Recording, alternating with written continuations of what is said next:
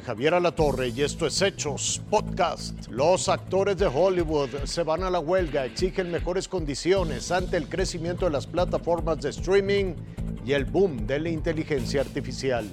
El día de hoy, el Sindicato de Actores Norteamericanos anunció que se va a la huelga, uniéndose así a los escritores de películas y series producidas en los Estados Unidos. La crisis entre creativos y casas productoras aumentó después de la pandemia y el boom de las plataformas de streaming. La amenaza es real. Entre las exigencias de los estudios al sindicato de actores se encontraba el escaneo de cada uno de ellos para crear avatares de sus personas, los cuales podían usar para películas y series de televisión de forma indefinida. De hecho, la propiedad intelectual de algunos personajes icónicos como Indiana Jones o los héroes de Marvel entran en esa categoría. A esto hay que agregar la propuesta de reemplazar escritores por máquinas de inteligencia artificial para escribir guiones o chistes para los programas nocturnos de la televisión norteamericana. A partir de esta medianoche, los actores no pueden trabajar y tampoco dar entrevistas para promocionar sus trabajos.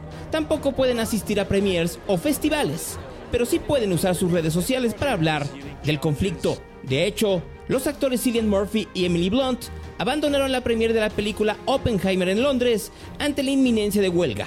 La primera donde actores y guionistas paran simultáneamente desde 1960, cuando el líder del sindicato de actores era Ronald Reagan.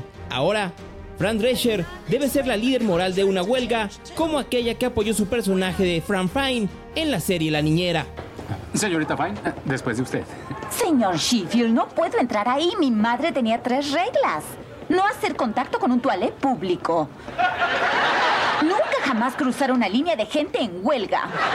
Señorita Fine, está avergonzándome. Quiero que entre. No, no puedo. Mi tía toda blusa se levantaría de la tumba, la cual pagó su sindicato.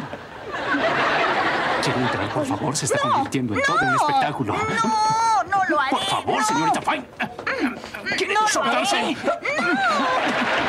tiene problemas laborales tiempos distintos para el entretenimiento, donde la verdadera lucha es entre el desarrollo digital y las necesidades del mundo real. Con información de Linet Puente, Gonzalo Oliveros, Fuerza Informativa Azteca. Hasta aquí la noticia, lo invitamos a seguir pendiente de los hechos.